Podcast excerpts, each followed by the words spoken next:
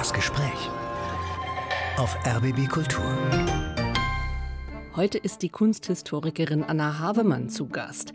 Ihre Lebensstationen, die könnten unterschiedlicher kaum sein.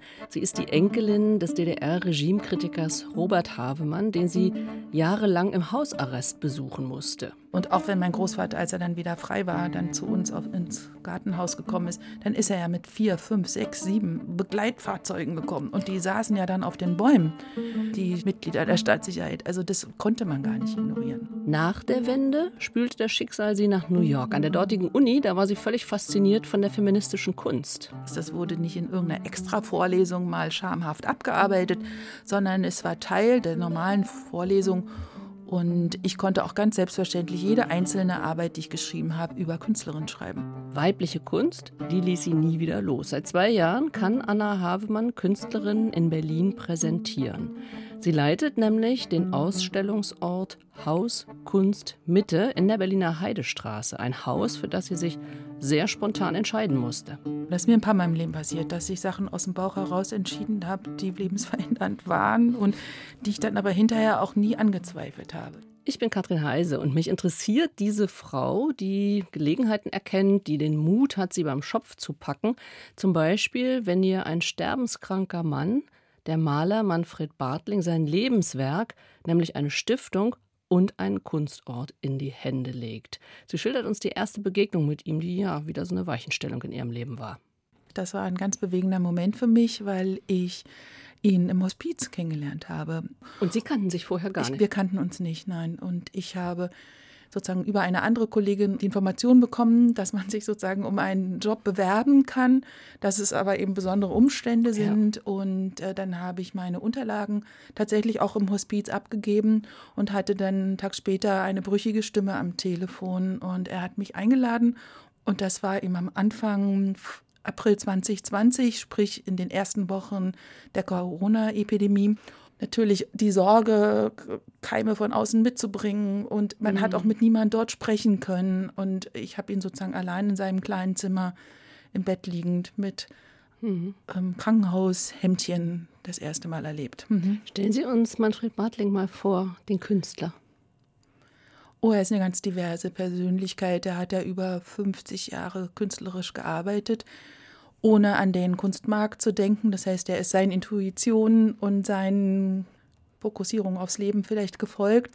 Besonders stark finde ich seine Periode in den 70er, 80er Jahren, wo er wieder der Kunstansage in Westdeutschland figurativ gearbeitet hat und auch sehr kritisch, sozialkritische Bilder geschaffen hat. Also ziemlich sein eigener Kopf. Sein eigener mhm. Kopf als mhm. Bremer. Als Bremer. Als Bremer.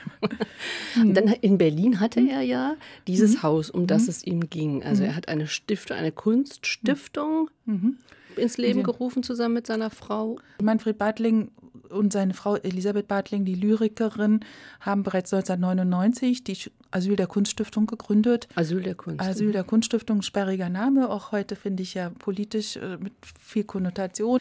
Aber es ging damals, glaube ich, um die Idee, Heimat zu geben für Kunst, die vom Kunstmarkt nicht beachtet wird. Also er hat Künstler und Künstlerinnen präsentiert, die er für wichtig erachtet hat, die aber vielleicht nicht den großen Marktwert mhm. haben. Er hat auch tatsächlich Künstlernachlässe übernommen weil er gesehen hat, was passiert, wenn Künstler sterben und die Familie mit den Werken nicht umgehen kann, beziehungsweise eben auch nicht daraus Geld machen kann, dann landen sie eben leider doch oft auch im Müll. Im und Müll. dagegen hat er sich mhm. äh, verwahrt und hat eben Kunstwerke aufgenommen und so, dass er wirklich diesen Heimatbegriff sehr breit gefasst hat. Heimat geben, Sicherheit geben, Raum geben, Raum für Dialog, Raum für Sichtbarkeit. Mhm. Und mit dieser Stiftung ist er dann 2002 nach Berlin gekommen und hat ganz dezidiert ein Ausstellungshaus gesucht.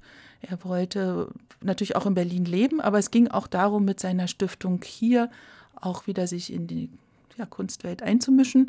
Und er hat dann ganz bewusst, nachdem er sich 40 Objekte ausgesucht hat, das Haus in der Heidestraße gekauft. Damals lag das Haus ja noch in einer Brache, aber eben 100 Meter entfernt vom Hamburger Bahnhof. Und er war der Meinung, dass vom Hamburger Bahnhof ausgehend dort in der Heidestraße mhm. sich ein spannendes Kunstzentrum entwickeln wird und deswegen hat er dieses Objekt gekauft. Kannten Sie mhm. eigentlich mhm. den Maler und kannten Sie das Haus, als das, Sie mh. sich begegneten? Nein, von Manfred Bartling hatte ich vorher noch nie was gehört und das Haus kannte ich schon, aber nicht als Ausstellungshaus und auch nicht sozusagen als Ort der Stiftung, sondern eher als eins von fünf alten Häusern, die dort noch in der Brache standen. Und, und, Weil sonst stand da nämlich nicht da, viel. Mehr war da nicht, genau. Mhm. Logistikfirmen und irgendwelche Schuppen und noch dieses schöne Gewerbegelände Jetzt ist die Europa City da. drumherum gebaut, genau. Mhm. Sie sagen, sein Anliegen war, seine Stiftung, sein Haus in ja, eine Nachfolge zu suchen. Was hat er Ihnen damit auf den Weg gegeben? Also erstmal natürlich wahnsinnige Verantwortung. Ich versuche mir nämlich Mhm, gerade so mhm. vorzustellen, wie man in so einer Situation so ein Gespräch führt. Oder es war nicht so einfach, weil er war schon auch sehr zurückhaltend und er hat auch nicht sofort sich in die Karten gucken lassen. Ich habe ihn mehrmals besucht. Also er ist ja dann tatsächlich vier Wochen später gestorben, am 6. Mai. Und ich glaube, ich war acht oder zehn Mal bei ihm. Und so ungefähr nach dem sechsten, siebten Mal konnte er sich dann auch vorstellen, seine Stiftung in meine Hände zu geben und hat dann glücklicherweise auch noch die Stiftungsaufsicht informiert und mich auch etabliert und hat mir auch glücklicherweise einen Stiftungsrat an die Seite gestellt. Aber ähm, das hat eine Weile gedauert und es war dann ganz interessant, weil mein Mann, war auch so begeistert von der Kunst und von Manfred Bartlings Leben und vor allen Dingen auch von seinen Intentionen, dass er als ehemaliger Journalist und Schriftsteller gesagt hat, er übernimmt sozusagen den Part, dass er ihn zur Kunst befragt. Und ich bin eher hingegangen, weil ich das Gefühl hatte, das kann er besser mit mir teilen und habe ihn sozusagen über die Probleme des Hauses befragt. Ihr Mann ist Jan-Philipp äh, Sendka äh, und, und Ihr Mann hat dann, ich glaube, auch Aufnahmen gemacht. Ne? Richtig, genau. Der hat auch, er war auch mindestens, also wir haben wirklich Sterbebegleitung gemacht, er war dann auch sechs oder sieben Mal dort. Also wir haben insgesamt sieben Stunden Aufnahmen mit ihm, wo mein Mann ihn eben befragt, wie es war, als er das Haus gekauft hat, in welchem Zustand es war, was es bedeutet hat, das Haus als Ausstellungshaus aufzubauen, warum er das Haus ausgewählt hat, warum er die Stiftung gegründet hat. Also da haben wir jetzt wunderbare Originaldokumente, Hördokumente, die wir eben auch ähm, im Haus präsentieren und die so die Basis bilden. Hm. Aber was mich interessiert ist, als Sie dann das erste Mal dahin gegangen sind, sich das Haus dann so angeguckt haben, was hat Sie denn dann ja ähm, quasi entzündet, äh, diese Aufgabe zu übernehmen? Also wir sind zusammengegangen mein, mit meinem Mann, meiner kleinen Tochter. Wir waren sozusagen zu dritt. Und erstmal war es ein ganz erschütternder Moment, weil Manfred Bartling und seine Frau haben ja im Haus auch gelebt. Und als wir seine Privaträume betreten haben, war ja noch alles so, wie er es hinterlassen hat, als man ihn, als die Feuerwehr ihn rausgetragen hat. Also er ist ja von der Feuerwehr ins Krankenhaus gebracht worden und es standen ja noch seine Pantoffeln vom Bett. Und der aufgeschlagene Kalender vom 28. Januar war noch auf dem Schreibtisch. Also und es war das gesamte Haus mit Kunst voll. Und wir reden ja über ein Haus, das aus Vorderhaus, Seitenflügel, Hinterhaus besteht, drei Etagen hoch, also weiß ich nicht, 1500 Quadratmeter voll mit Kunst. Und an den Wänden, in den Lagerräumen, in den Studios, also er hat ja auch sein Atelier im dritten Stock, aber er hatte eben auch schon seine zwei Etagen Ausstellungsfläche vorbereitet und dort hing ausschließlich seine Kunst. Wie ging es Ihnen, als Sie da rein sind? Weil Sie hatten ja das Gefühl, vielleicht ist das mein nächster Ort, da mache ich was mit.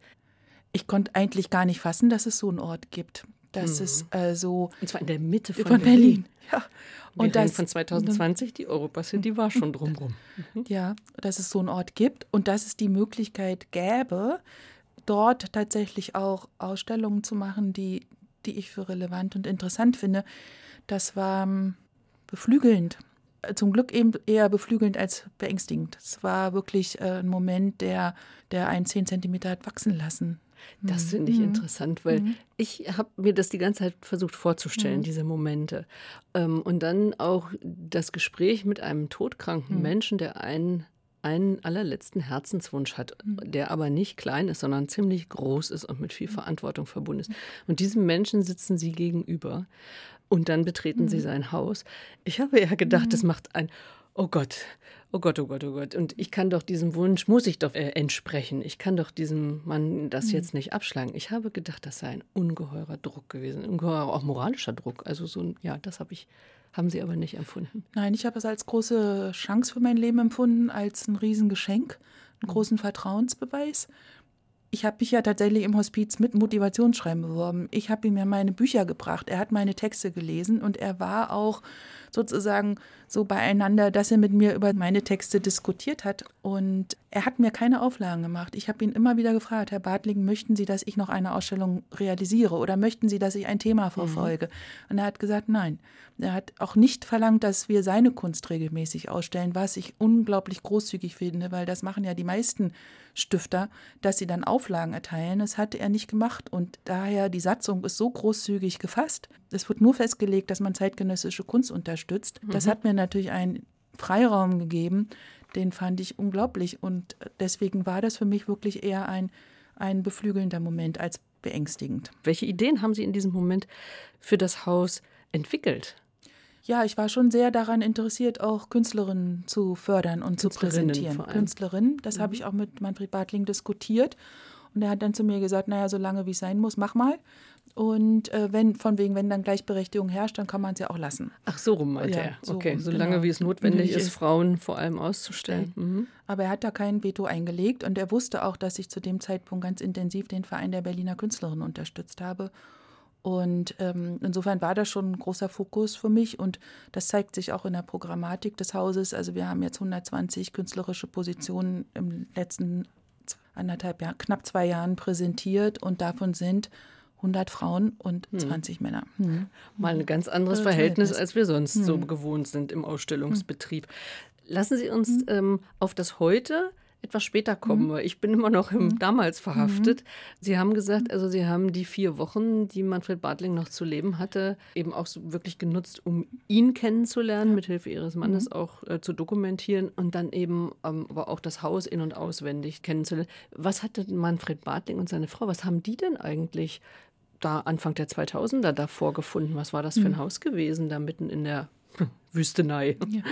Also es war tatsächlich eine Ruine. Es hatte relativ lange leer gestanden. Fenster fehlten, Treppenhäuser fehlten. Man konnte zum Teil durch die Etagen durchschauen. Und das liegt, glaube ich, daran, dass es in den 80er Jahren als Ostaussiedlerheim genutzt wurde und stark umgebaut wurde. Dort haben zeitweise 120 Menschen gelebt. Das heißt, haben Einbauten stattgefunden. Es, unter anderem gab es 80 Waschbecken in dem Haus. Also es musste zum Teil sehr viel zurückgebaut werden. Es musste aber auch viel repariert werden, weil das Haus eben lange leer stand. Haben knapp acht Jahre renoviert. Aber es zeigt auch, dass jetzt Manfred Bartling nicht das Geld um sich schmeißen konnte, sondern die haben wirklich lange renoviert. Es gibt auch wunderbare Fotodokumente, wo er selbst Fensterrahmen streicht. Sie stellen ja solche Fotos auch aus. Also Sie dokumentieren die Geschichte, die ja wirklich sehr spannende Geschichte dieses Hauses auch. Und ich kann mich erinnern an ein Foto, was bei Ihnen zu sehen ist, wo der Innenhof, das Haus ist ja nicht nur Vorderhaus, Seitenflügel, Hinterhaus, sondern eben auch noch ein etwas kahler Innenhof, der lag, ich glaube, also bis zum ersten Stock quasi voll mit Schutt, ne? Ja. Als er das umgebaut Ja, hat damals. Ja, ja ganz genau. Mhm. Also das war schon wirklich ein Herz eine Herzensangelegenheit, offenbar, dieses Haus eben da umzubauen. Ja, er wollte unbedingt nach Berlin. Er wollte Mhm. sich einmischen und er hatte auch gehofft, dass die das Nachwende Berlin sozusagen politisch offen ist und auch andere, andere künstlerische Positionen sozusagen akzeptiert. Mhm. Und dass die Gegend sich da auch ein bisschen Galerie- und Ateliermäßig entwickelt, ne? Ja, und es war ja ein Hotspot für Galerien. Mhm. Zwischen 2008 und 2012 gab es dort 40 Galerien. Also er hatte schon den richtigen Riecher.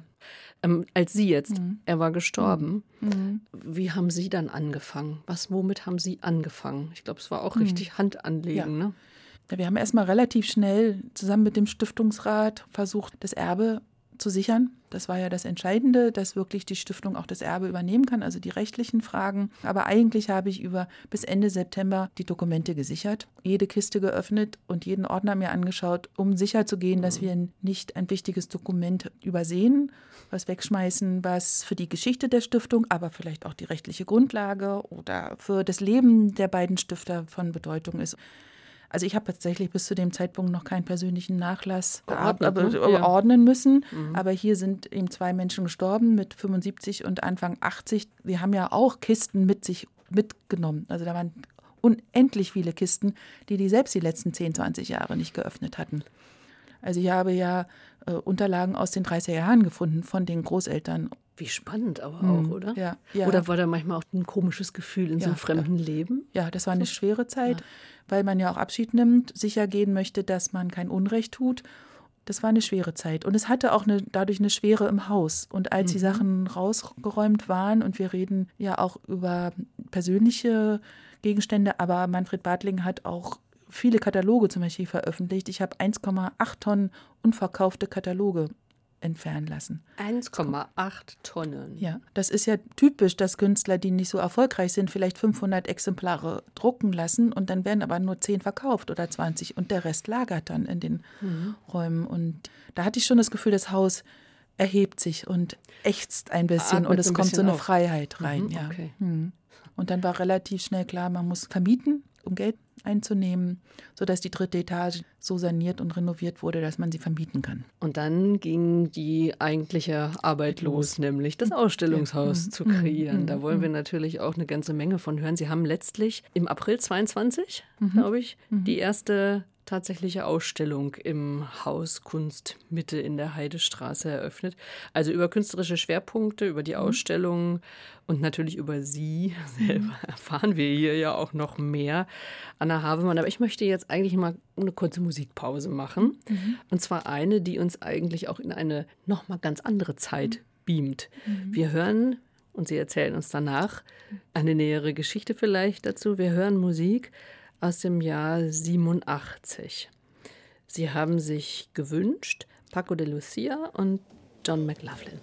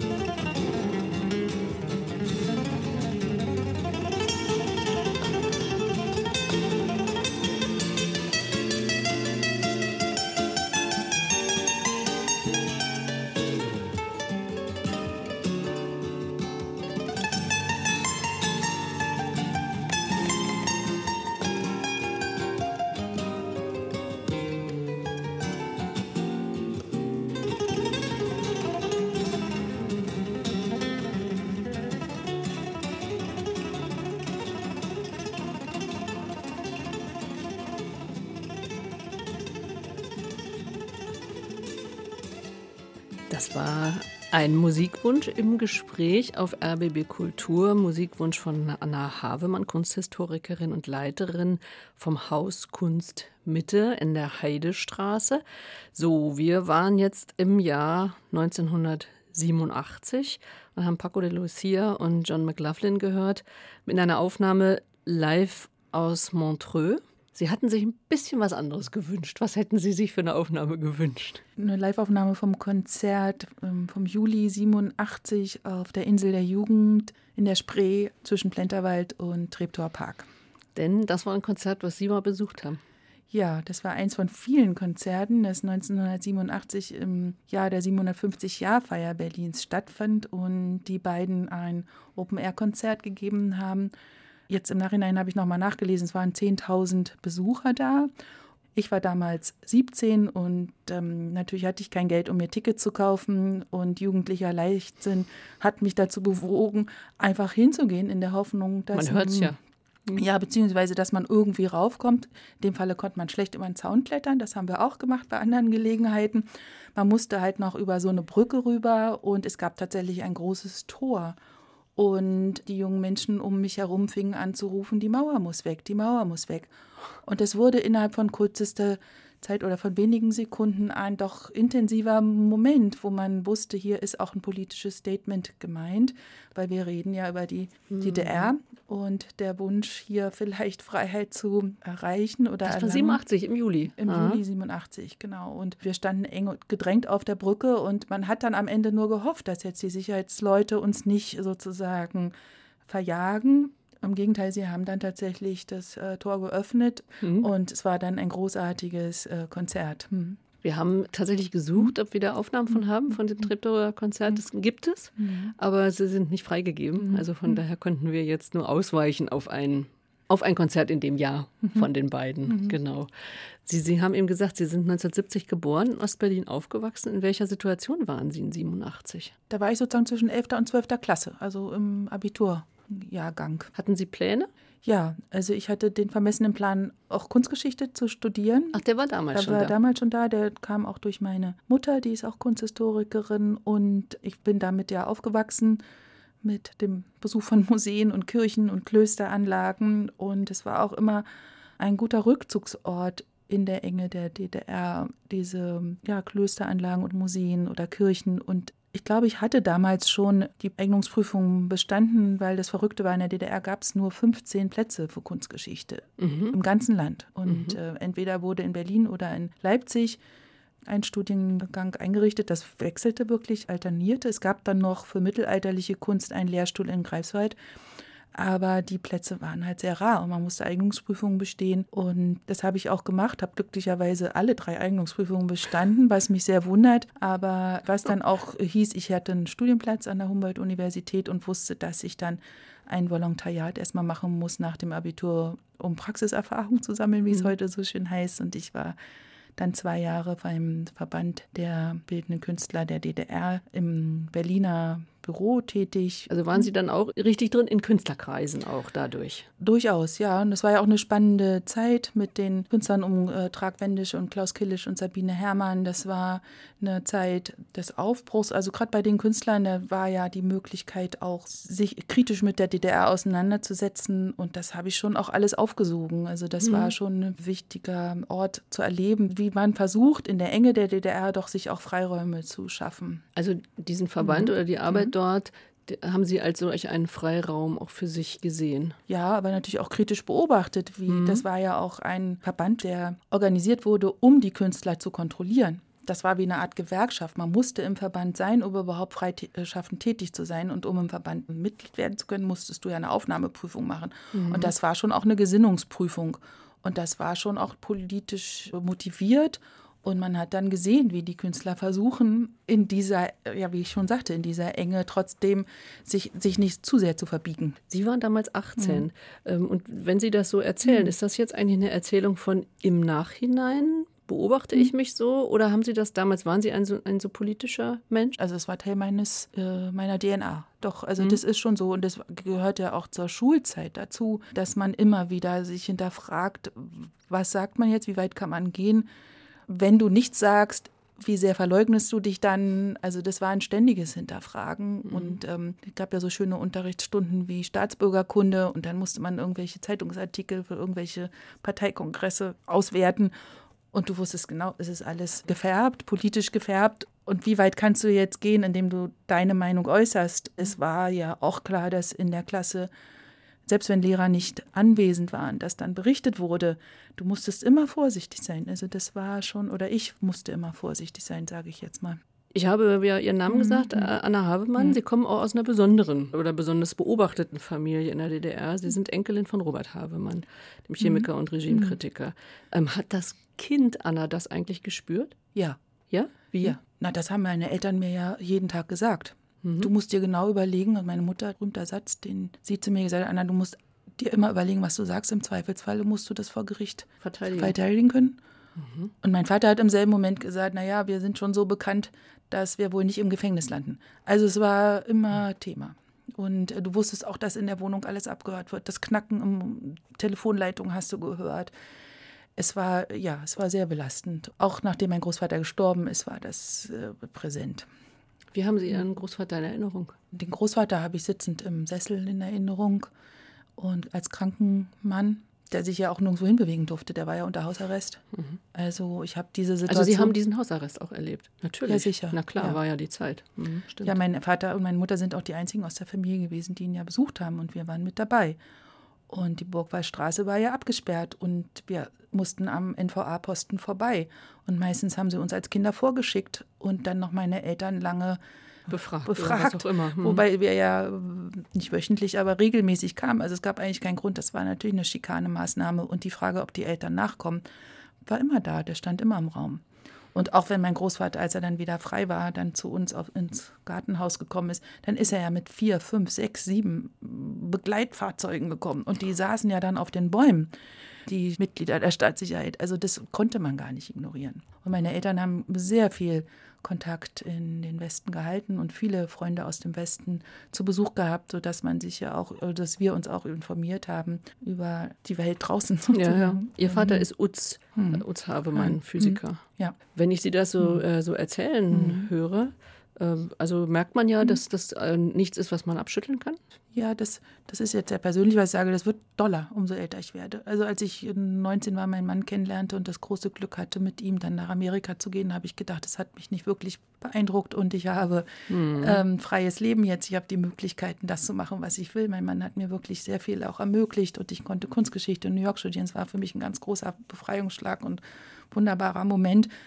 Aber die, diese, ähm, diese Prägung, die, ja. die auch mit mhm. Angst verbunden ist, die ist schon stark da. Mhm. mhm. Dann lassen wir das jetzt auch mal mhm. ruhen mhm. und gehen mal auf äh, 89. Mhm. Ähm, also Sie sagten ja, Sie waren in diesem Praktikum, in dem mhm. Verband, also auch da also eine, so eine politische Auseinandersetzung eben auch, also zusätzlich eben noch zu dem äh, anderen, was Sie mitbrachten. Äh, wie haben Sie 89 dann erlebt? Ich bin kein Revoluzer, ich bin auch kein Kämpfer. Also ich bin nicht auf die Straße gegangen, ich bin nicht zu den Leipzig-Montagsdemos gegangen als die Panzer und die Einsatzwagen äh, in dieser Mariterstraße geräumt haben, war ich auch nicht dabei. Aber ich habe gerade in den 86, 87 in, in, den Räumen der Kirche äh, sowas wie Freier Klier oder Stefan Kraftschick gehört. Ich habe immer geschaut, wo wo willst du dich eigentlich positionieren? Mhm. Obwohl man war ja noch jung. Eigentlich wäre das ja auch mit einer Leichtigkeit verbunden gewesen, eine Aufbruchsstimmung. Mhm. Es war immer die Entscheidung, man bleibt in der DDR, man möchte nicht gehen. Und wenn man dann nicht gehen möchte, wie möchte man sich sein Leben vorstellen? Wie glaubt man, dass man das Leben leben kann? Da war natürlich diese Kunst für mich schon auch ein toller mhm. Rückzugsort. Mhm. Und die, Sie fragten ja, wie es 89 war. Also ein großer Moment war natürlich die Demo am 4. November. Da bin ich mit den Künstlern des Verbandes gemeinsam gegangen. Und das war ein kraftvoller Moment. Eine Million Menschen auf der Straße, es nahm kein Ende. Du hast dich umgeschaut, du konntest es wirklich nicht glauben. Und du warst auch sicher, dass das jetzt nicht ähm, in einem nicht wieder einholbar mhm. auch ist. Mhm. Mhm. Und nicht in einem Blutvergießen. Nee. Nein, dann, dessen waren Sie sicher. Ja. Mhm.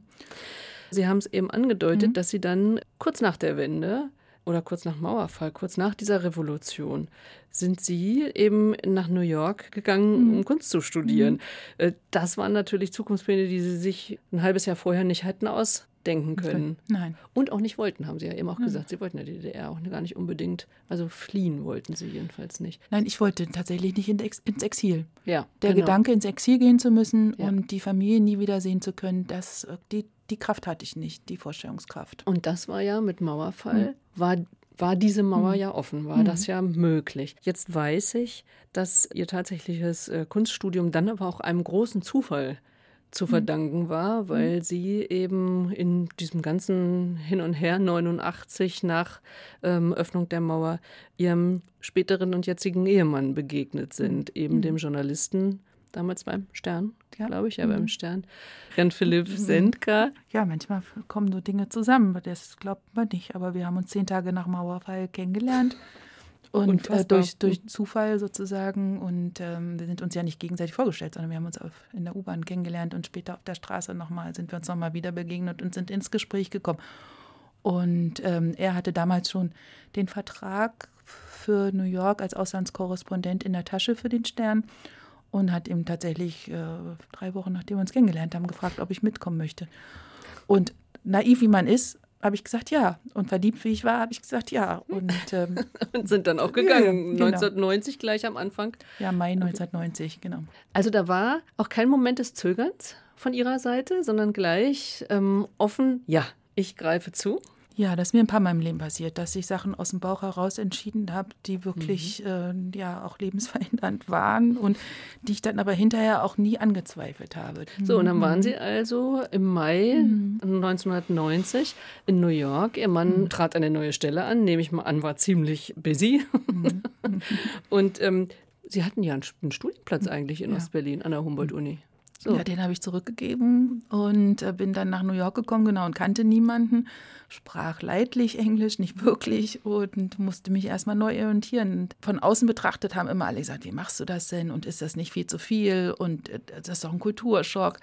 Aber ja. für mich hat sich das ganz selbstverständlich angefühlt. Und im Nachhinein denke ich dann, das ist natürlich für mich schon auch eine Herausforderung gewesen, anders zum Beispiel als bei DAAD-Studenten, die das planen und mit einem äh, Stipendium hingehen. Ich musste mir alles selber aufbauen mhm. und war dann auch erstmal ein Dreivierteljahr absorbiert. Ähm, ja, und musste mich für Studium bewerben. Und das hat dann aber zum Glück ab Januar 1991 habe ich dann auch Kunstgeschichte studiert in New York. So, und dann hat das etwas gebracht, wiederum, was Sie wahrscheinlich an der Humboldt-Uni auch nicht so kennengelernt hätten, nämlich Ihren eigentlich jetzigen Schwerpunkt auch in der ja. Kunstgeschichte, die feministische Kunst. Ja, das war ein großes Geschenk, dass ich sofort A, Professorinnen hatte. Professorinnen überhaupt genau. Mal, ne? und, und B, Professoren, die eben sich zur Aufgabe gemacht hatten, Künstlerinnen selbstverständlich im Unterricht zu präsentieren. Das waren nicht Außenseiter, das war nicht was Besonderes, das wurde nicht in irgendeiner Extra-Vorlesung mal schamhaft abgearbeitet, sondern es war Teil der normalen Vorlesung und ich konnte auch ganz selbstverständlich jede einzelne Arbeit, die ich geschrieben habe, über Künstlerinnen schreiben. Wenn Sie das so betonen, mhm. mal ein ganz kurzer Blick, ich kenne mhm. mich da nicht aus. Wie ist denn das heute hier? Nach wie vor schwierig. Ah, also das, die Selbstverständlichkeit von New York 1991 ist in Berlin 2024 noch nicht. Nein angekommen. Und auch damals, als ich mit den Ideen zurückkam, war das hier überhaupt nicht von Interesse. Also es war so ein Spleen der Amerikaner. Nun sind die Amerikaner und die Engländer natürlich auch die, die das wirklich äh, vorangetrieben haben. Ganz vorneweg war ja Linda Nochlin, die 1971 diesen berühmten Artikel geschrieben hat, Why have there been no great women artists? Und 20 Jahre später gab es eben schon wirklich auch äh, Bücher voll mit Künstlerinnen und vor allen Dingen wurde ganz klar thematisiert, warum Künstlerinnen in den vergangenen 500 Jahren nicht so präsent waren, weil es an dem patriarchalen Kunstbetrieb lag. Aber es wurde auch ganz stark thematisiert, wie wir Kunst betrachten. Und dass es nicht mehr nur um Farbe, Pinsel und Farbauftrag geht, sondern dass es mhm. auch um die Inhalte geht. Und das ist das, was mich ja auch schon in der DDR beschäftigt hat und heute noch beschäftigt, so die Relevanz von Kunst und das Kunst ja auch Zeitdokument ist und was für, ohne dass man Aki-Prop macht oder so, dass Kunst einfach auch sich in den gesellschaftlichen Diskurs einmischt und ähm, dass man nach wie vor heute Meisterwerke im Louvre oder Metropolitan Museum betrachtet, die Vergewaltigungsszenen zeigen von Frauen, ist ohne dass daneben eine Erklärung steht, mhm. ist für mich äh, eigentlich seit dem Studium nicht haltbar. Und es wird aber ja nach wie vor praktiziert. Mhm. Und ich hatte das große Glück, während meines Masterstudiums Linda Nocklin als Professorin zu haben und habe auch kennengelernt, dass man ein Netzwerk aufbaut und dass man durch Mentorinnen unterstützt wird und dass ein Zusammenhalt wichtig mhm. ist. Und dieses sich wegbeißen, Stutenbissigkeit oder was es alles gibt, das auch schon in Worten äh, überhaupt ja, gibt. Ne? ne? Mhm. Ja, dass das nicht das ist, was mir wichtig ist, sondern dass man äh, zusammen dafür sich einsetzt, dass wir eine gleichberechtigte und gerechtere Welt haben. Und das sind mhm. ja genau Punkte, die Sie jetzt eben, da kommen wir auch mhm. gleich nochmal drauf, auch umsetzen können, weil Sie mhm. ja nun die große Möglichkeit haben, ein Haus zu haben, was Sie bespielen können mhm. mit Ihren Ideen, mhm. also jedenfalls, wo Sie die Ideen setzen mhm. können. Ich will nur damit man so sieht, dass da noch eine ganze mhm. Menge passiert ist bei Ihnen. Sie sind nicht nur in New York gewesen, sondern auch in Hongkong. Mhm. Später, auch mehrere Jahre haben Sie Mhm. dort gelebt, dort dann Unterrichtet Famili- und mein erstes Kind gekriegt. also Familie dann auch mhm. gegründet, genau, also immer weiter. Also es ist wahnsinnig viel passiert. Wenn man das jetzt, können wir gar nicht alles schildern, wollen wir auch nicht. Aber was mich interessieren würde, war da so viel, dass Sie eigentlich nie bedauert haben, die Veränderung in Deutschland hautnah mit zu erleben? Ähm, bedauert würde ich nicht sagen, aber dass meine Freunde oder Familie schon auch st- starke Veränderungsprozesse durchgemacht haben, das habe ich beobachtet und habe mich manchmal sogar fremd hier gefühlt. Ich habe bedauert, dass es für meine Familie schwierig war und für unsere Freunde. Und dass die Situation, dass, dass DDR-Bürger äh, dann doch zu Mensch zweiter Klasse wurden. Und das hat mich schon und auch hochqualifizierte Menschen ihre Jobs verloren haben, beziehungsweise nicht die Anerkennung gefunden haben im neuen System. Das finde ich wirklich schwierig. Und dass es nach wie vor ja so ist, dass äh, der Kunstbetrieb oder auch die politische Szene Die universitäre Szene. jetzt vom ehemalig westdeutsch sozialisierten äh, beeinflusst ist. Hm. Ich glaube, vielleicht ist das jetzt auch nochmal ein ganz guter Moment, das sacken zu lassen, was wir gerade besprochen haben, und nochmal einen Musikwunsch von Ihnen zu spielen. Sie haben sich Nina Simone gewünscht. Feeling good, genau. Ja. Was hat es mit dem Musikwunsch auf sich? Also zum einen hatte ich das große Glück, Lina Simone im Konzert in New York zu erleben. Das war wirklich ganz bewegend, als sie auf die Bühne trat und ihre Stimme, ihre Energie, ihr Charisma. Und zum anderen drückt er eine Lebensfreude aus und eine Dankbarkeit für das, was mir mein Leben geschenkt hat. Dann hören wir das jetzt. Nina Simone von ihrem Album I Put a Spell on You, 1965 aufgenommen, Feeling Good. Birds flying high, you know how I feel. Sun in the sky, you know how I feel. Breeze drifting on by, you know It's a new dawn, it's a new day. It's a new life for me, yeah. It's a new dawn, it's a new day. It's a new life for me. Ooh, ooh, ooh. And I'm feeling good.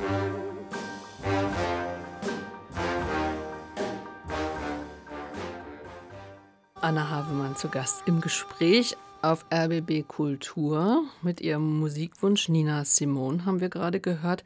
Wir haben darüber gesprochen, welche Chance sie da in New York eben haben wahrnehmen können, nämlich in Berührung gekommen zu sein mit wirklich feministischer Kunst oder mit weiblicher Kunst eigentlich, selbstverständlicherweise.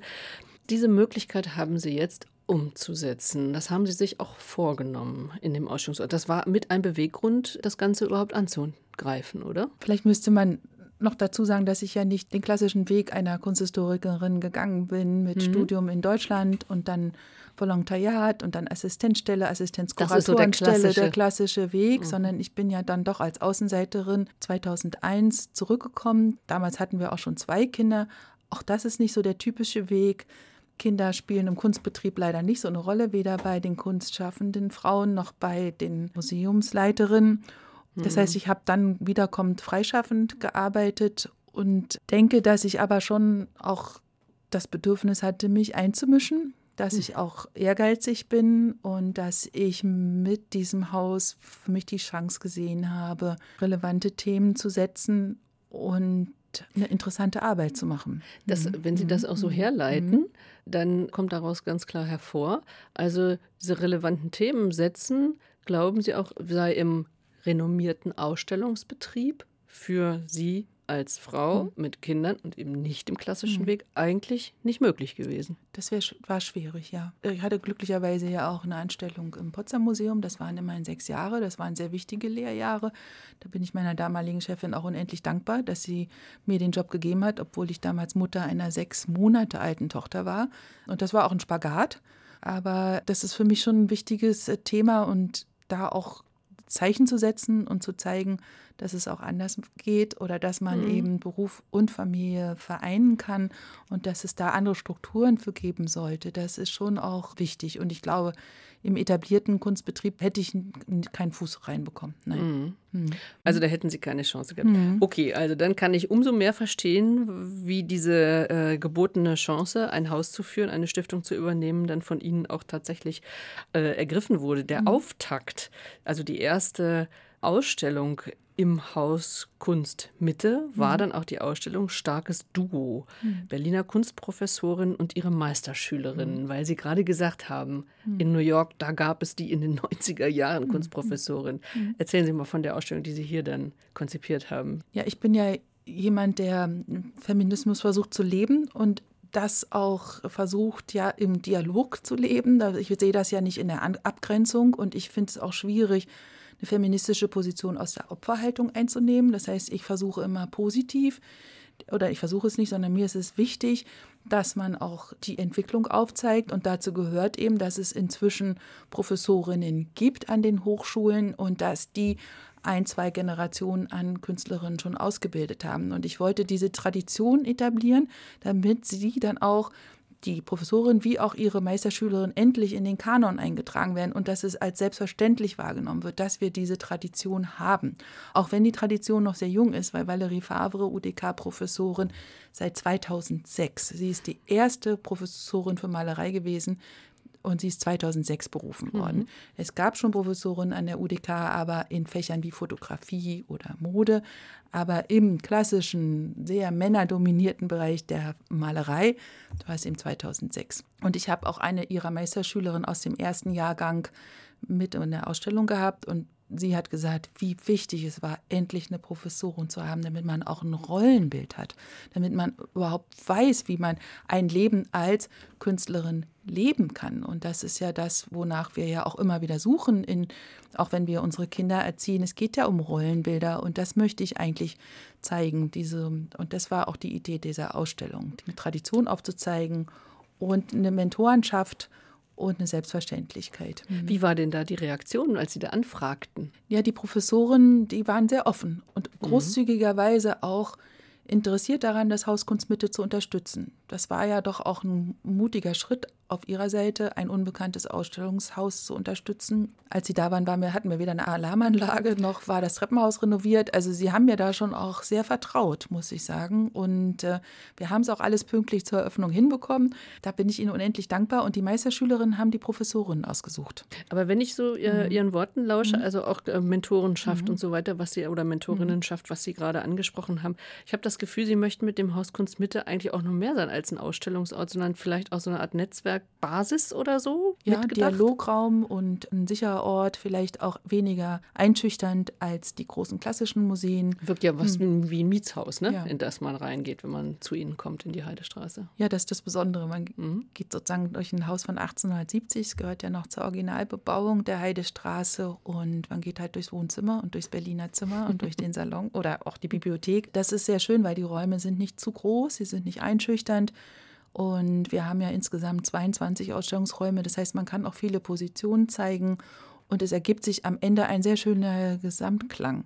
Es ist fast wie so eine Perlenkette, die sich aufreiht, weil jeder Raum ja eigene Geschichte erzählen kann, muss aber auch nicht. Aber eigentlich ergibt es sich so. Und wir haben das schöne Glück, dass vier Räume nach vorne miteinander verbunden sind. Also die Bartlings hatten ja die Ausstellungsräume so hergerichtet, dass es keine Türen gibt, dass es sozusagen Galeriebeleuchtung gibt.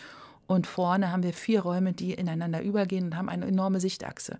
Und das macht den Besucherinnen und Besuchern immer besonderen Spaß, dass du von im ersten Raum schon bis zum vierten durchschauen kannst und die Bezüge, die sich dann herstellen auf dem Weg am Anfang der Ausstellung und wenn man wieder zurückkommt, sieht man die Ausstellung ja nochmal anders herum und dann entstehen nochmal neue Geschichten und das macht sehr viel Spaß und das äh, merke ich auch, dass viele den Ort als besonders empfinden.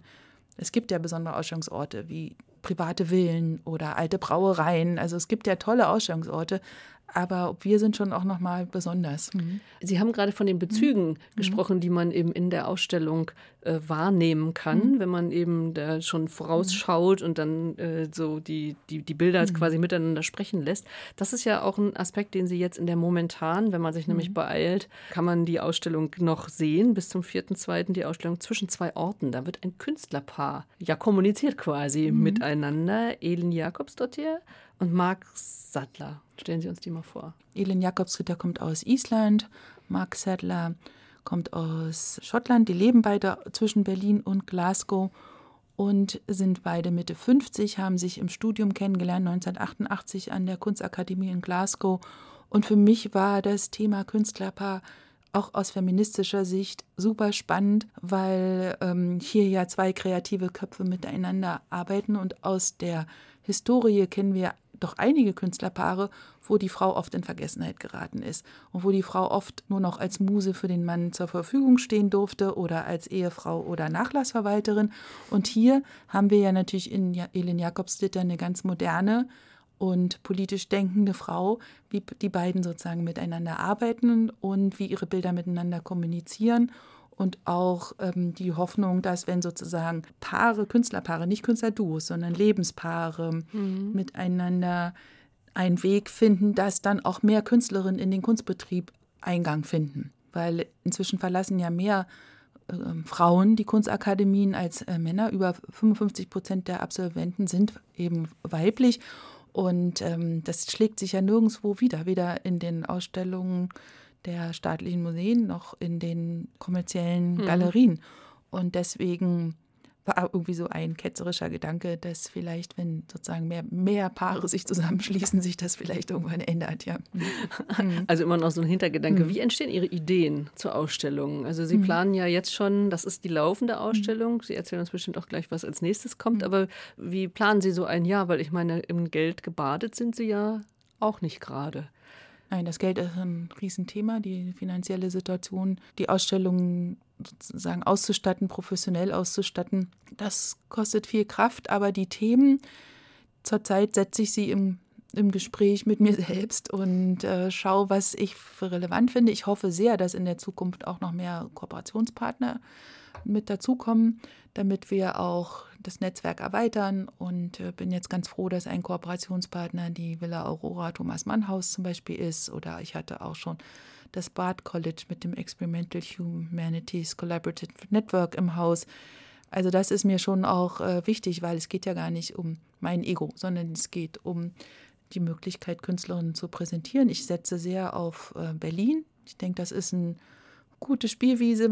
Internationale Künstlerinnen und Künstler äh, haben wir natürlich auch schon gezeigt, aber eigentlich geht es auch stark um die mhm. hier vor Ort. Und die Ausstellung, die wir als nächstes planen, das ist die Ausstellung, die ab 1. März eröffnet wird, hat zum Thema Künstlerinnen und Künstler, die in Berlin im Exil leben. Und wir möchten gerne auch ihnen Sichtbarkeit verschaffen. Wir möchten für sie eine Plattform sein. Wir möchten das Berliner Publikum die Möglichkeit geben, die Künstlerinnen aus Syrien, aus der Ukraine, aus Afghanistan oder dem Irak kennenzulernen, ihre Kunstform, ihre Position und damit auch sichtbar machen, wie divers eigentlich die Kunstszene in Berlin ist, wie wir davon ja auch profitieren als Gesellschaft und mhm. ähm, was wir an Schätzen haben, aber gleichzeitig auch natürlich an das alte Exilthema mit anknüpfen, weil auch Deutsche sind ins Exil gegangen, haben schwere Schicksale erlebt und mussten Deutschland während des Zweiten Weltkriegs oder des Dritten Reichs verlassen. Und ich glaube, dass dieser Ansatz Brücken schlägt, damit wir mehr in Dialog kommen. Sie machen ja immer rund um Ausstellungen dann auch ein Programm, in dem man eben doch auch mit Künstlerinnen und Künstlern ins Gespräch kommen kann. Ja, das ist ja ganz wichtig, genau. Also, und die Künstlerinnen können natürlich am besten über ihre Werke sprechen. Und das planen wir auch ganz intensiv für das nächste gerade für den nächsten Ausstellungsparcours, dass wir dort zum einen mit den ausstellenden Künstlern sprechen, aber vielleicht auch historische Positionen zeigen, weil die zeigen wir ja nicht in der Ausstellung, sondern dass wir diesen geschichtlichen Bezug auch herstellen und auch natürlich zur Programmatik der Stiftung selbst. Immerhin heißt sie ja Asyl der Kunststiftung. Wenn ich Sie jetzt nächstes Jahr wieder einladen mhm. würde, was würden Sie mir dann gerne erzählen, was in diesem Jahr 2024 passiert ist im Haus Kunst Berlin. Ich würde mich sehr freuen, wenn die Ausstellungen erfolgreich sind. Das heißt, wenn wir viele interessierte Besucher haben. Das wäre mir sehr wichtig. Natürlich würde ich mich wahnsinnig freuen, wenn die Presse uns begleitet und unterstützt und vielleicht, wenn wir auch ein bisschen öffentliche Förderung bekommen würden. Hm. Na, da sind mal drei Wünsche jetzt in den Raum gestellt für das gerade begonnene 2024, für das ich viel Glück wünsche. Also am 1. März die neue Ausstellung mit den Positionen mhm. eben der Berliner Künstlerinnen und Künstler, die aus aller Welt hierher gekommen sind nach Berlin.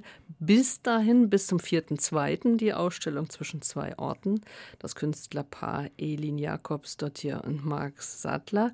Eben alles zu sehen im Haus Kunstmitte. Dann haben wir jetzt nur noch den letzten Musikwunsch zu erfüllen, Bebel Gilberto. Was verbindet sie mit ihr? Ich habe einfach nach einer Musik gesucht, die ich finde, die gut zum Haus Kunstmitte passt. Die eine Offenheit, eine, eine Ruhe und auch ja, internationalen Klang, vielschichtigen Klang bietet. Und deswegen habe ich die ausgesucht. Na, dann laden wir jetzt hiermit die Leute ein in die Heidestraße, ins Haus Kunstmitte. Dankeschön für das Gespräch, Anna Habermann. Vielen Dank für Ihr Interesse an meiner Arbeit und meiner Person. Und danke für Ihr Interesse. Dieses wie all unsere Gespräche in der ARD Audiothek ist nachzuhören oder bei RBB Kultur zu finden. Viel Vergnügen.